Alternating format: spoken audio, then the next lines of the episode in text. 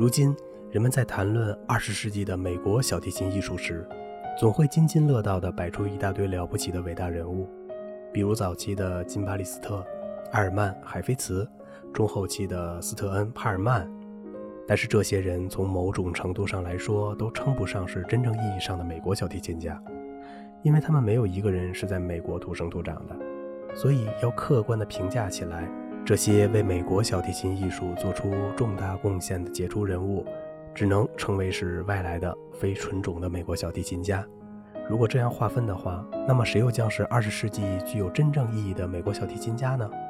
埃尔伯特·斯波尔丁的名字应该毫无疑问地被放在首位。这位出生于美国的优秀小提琴家，无论从哪一个角度上来说，都应该是美国小提琴家中的光荣元老。埃尔伯特·斯波尔丁于1888年8月15日出生在美国的芝加哥。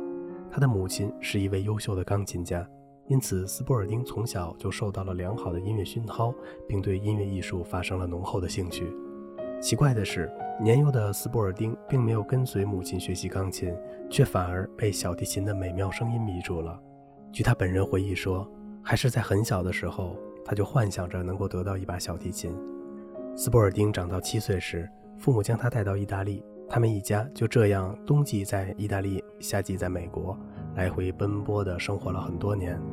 也许就是从这时开始，斯波尔丁踏上了学习小提琴的艰难历程。他首先在佛罗伦萨跟随小提琴教授齐地学习，当夏季返回美国时，又在纽约师从布伊特利格。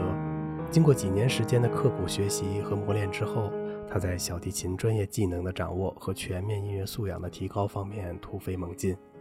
十四岁时，斯波尔丁投考了意大利的博洛尼亚音乐学院。当时，他以极为娴熟的技法演奏了门德尔松的 E 小调小提琴协奏曲、塔蒂尼的《魔鬼的颤音奏鸣曲》和巴赫的第三无伴奏组曲等曲目，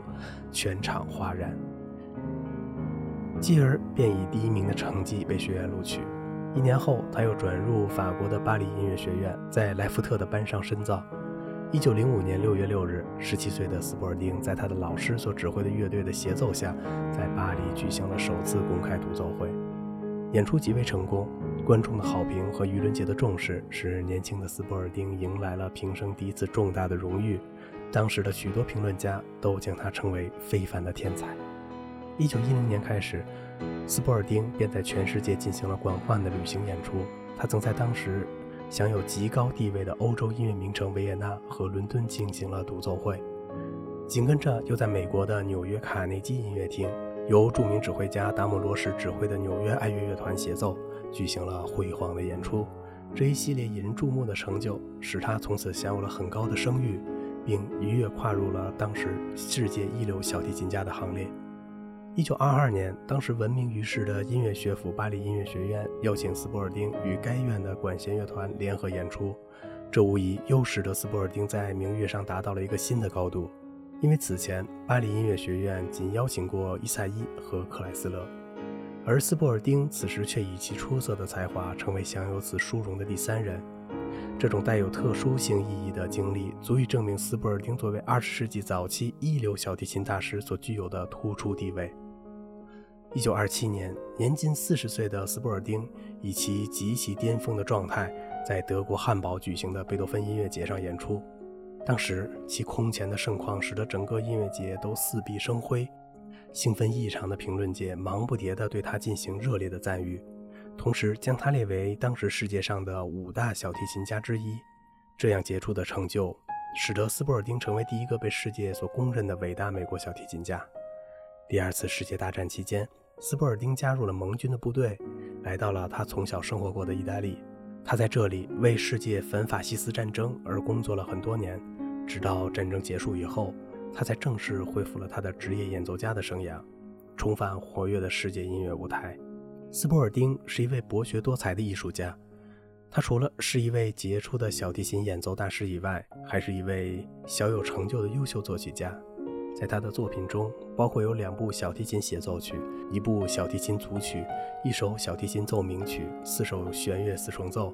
一部乐队组曲和其他各种形式与题材的小提琴曲、钢琴曲和声乐曲等等。另外，斯波尔丁在闲暇时候还经常研究哲学等社会科学和自然科学方面的知识，而网球则是他在体育方面的主要爱好。同许多的伟大小提琴大师一样，斯波尔丁的演奏艺术同样是全面的、精美的。在他的演奏当中，包括着扎实、精致而又辉煌的演奏技巧，同时也蕴含着丰富、深刻而又独具个性的音乐内涵。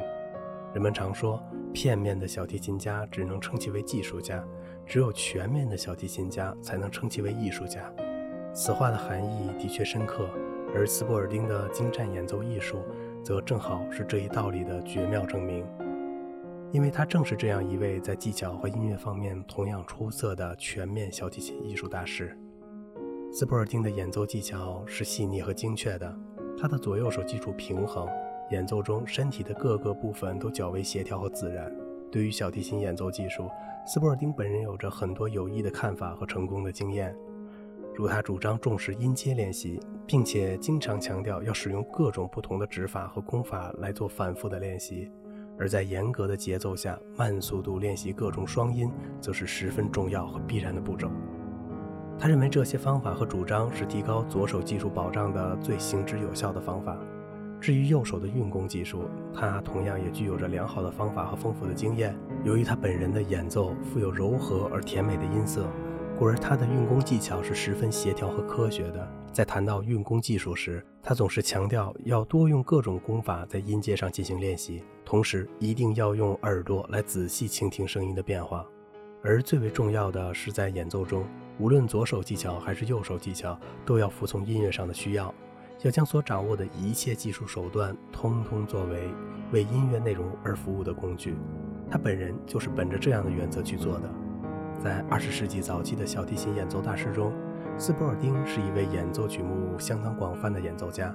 他不像蒂博那样只在法国作品和德奥古典作品方面大显身手，也不像克莱斯勒那样更加善于在精美小品乃至舞蹈型作品上显得自己的风格。从整体上来看，斯波尔丁是一位标准的全面小提琴家。在他的演奏目录中，包括了上至维瓦尔第、巴赫和克莱里等巴洛克时期作曲家的作品，下至雷斯皮基、希波诺夫斯基和巴伯等二十世纪作曲家的新作在内的全部小提琴经典作品。斯波尔丁在自己一生勤奋的演奏生涯中，不辞辛苦地演奏了包括几百年间不同国家、不同民族和不同流派作曲家们的创作的大量的协奏曲、奏鸣曲和其他题材的音乐会曲目，其中。除了大量被公认的上演次数众多的优秀作品之外，他还努力开发出了许多不太受人注意但又的确非常优秀的曲目。和许多小提琴家中的有识之士一样，他一生都在努力地宣传和推广着这些不该被人们所忽视的杰作，比如约阿希姆的匈牙利协奏曲、拉罗的 F 小调小提琴协奏曲、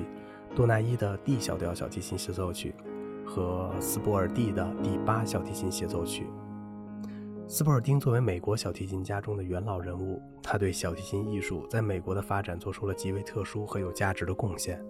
作为当时德高望重且又技艺超群的小提琴艺术权威，他肩负着在美国介绍和推广优秀小提琴作品的历史性重任。在二十世纪早期，由他作为独奏家向美国听众首次介绍的作品有许多许多，其中包括多纳伊、雷斯皮基。西班诺夫斯基和埃尔加等人的著名协奏曲，他并不是只在美国的一个城市中演奏一次就完了，而是一连在美国的七八个乃至十几个城市轮番演出，使广大的美国听众通过他的演奏而最终熟悉这些优秀的小提琴作品。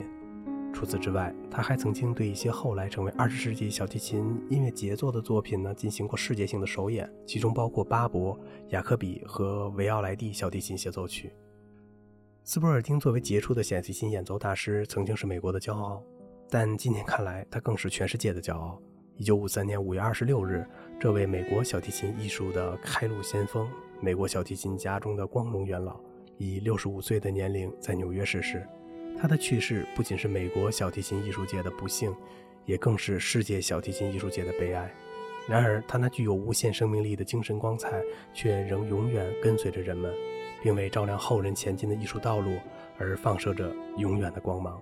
好了，今天的节目就到这里了。如果您喜欢这个小小的播客节目呢，请您点击一下订阅，并且关注一下主播，感谢您的支持，谢谢。